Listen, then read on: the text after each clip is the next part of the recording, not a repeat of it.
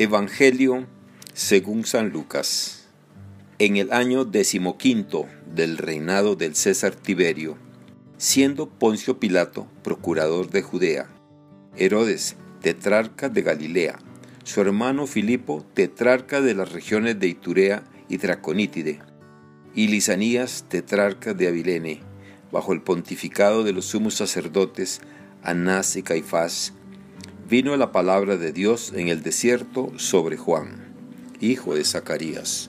Entonces comenzó a recorrer toda la comarca del Jordán, predicando un bautismo de penitencia para el perdón de los pecados, como está escrito en el libro de las predicciones del profeta Isaías. Ha resonado una voz en el desierto. Preparen el camino del Señor, hagan rectos sus senderos todo valle será rellenado, toda montaña y colina rebajada. Lo tortuoso se hará derecho, los caminos ásperos serán allanados, y todos los hombres verán la salvación de Dios. Palabra del Señor. Gloria a ti, Señor Jesús. Reflexión. Hermanas y hermanos, este domingo ya nos va introduciendo en la dinámica de la alegría que traerá la venida del Señor al mundo y destila pura esperanza. La liturgia del Adviento es una invitación constante de la Iglesia y para la Iglesia a preparar el corazón, la vida, los lugares donde se desarrolla la vida y por donde pasa y quiere volver a pasar el Dios de la vida. En la palabra de Dios que hoy escuchamos aparecen tres personajes que nos recuerdan el momento que se avecina. El profeta Baruch, San Pablo y Juan el Bautista. El profeta Baruch nos invita a despojarnos de todo vestido de luto y a vestirnos de fiesta y gozo pues Dios guiará a su pueblo y revelará su misericordia y su justicia. San Pablo nos exhorta para que el amor crezca más y más entre nosotros, los discípulos y discípulas de Jesús, y que el conocimiento que tenemos de Dios sea una experiencia vital.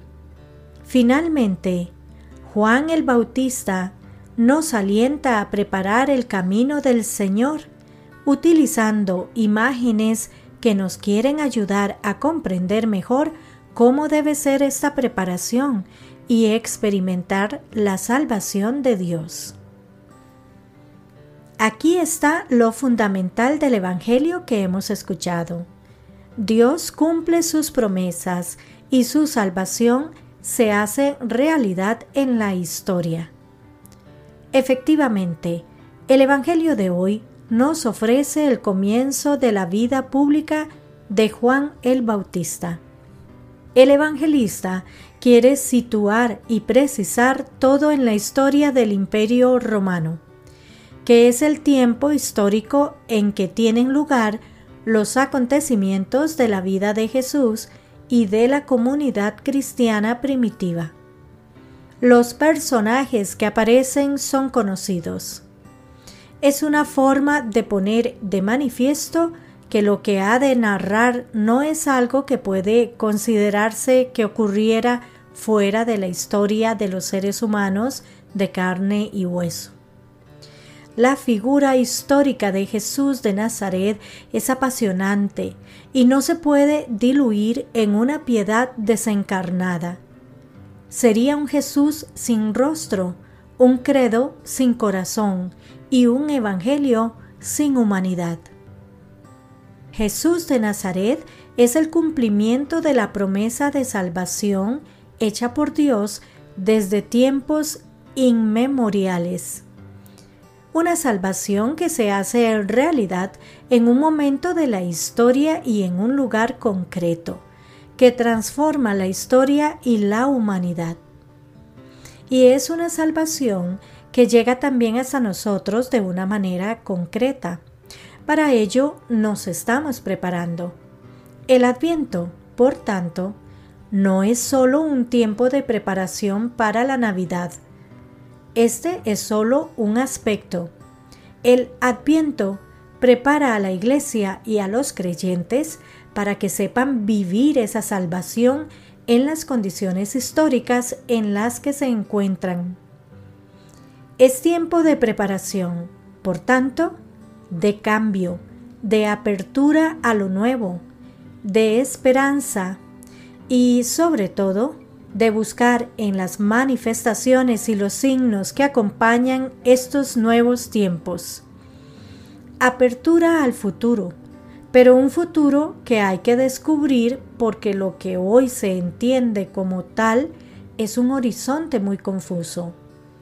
Se han perdido las fantasías de un mundo mejor.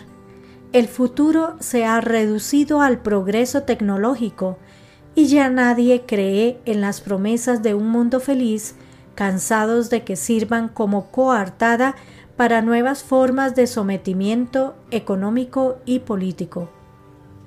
La voz de Juan el Bautista nos invita a la conversión, una conversión que implica enderezar nuestros caminos, nuestras vidas, rebajar los montes y colinas de nuestro orgullo, vanidad, de lo superfluo, de discriminación, de desprecio, de intolerancia y prejuicios de todo tipo, etc una conversión que nos invita a rellenar los valles de nuestros vacíos existenciales, afectivos, de fe, de confianza y esperanza. Una conversión que invita a allanar y nivelar todo aquello que es sinuoso o áspero en nuestras vidas, en nuestras comunidades, en nuestra iglesia y, ¿por qué no?, en nuestra sociedad el Señor ya viene. Estamos invitados a reflexionar sobre la invitación que nos hace Juan el Bautista hoy. En verdad, somos personas con esperanza y con una fe que nos capacita para cambiar el mundo. Somos buena noticia para las personas que viven en situaciones de exilio, tristeza, dolor, sufrimiento, marginación, etcétera? ¿Hacemos algo para que el amor entre nosotros crezca cada día? ¿Creemos realmente que el Señor viene a nuestras vidas y que necesitamos prepararnos? Este domingo destila esperanza y alegría.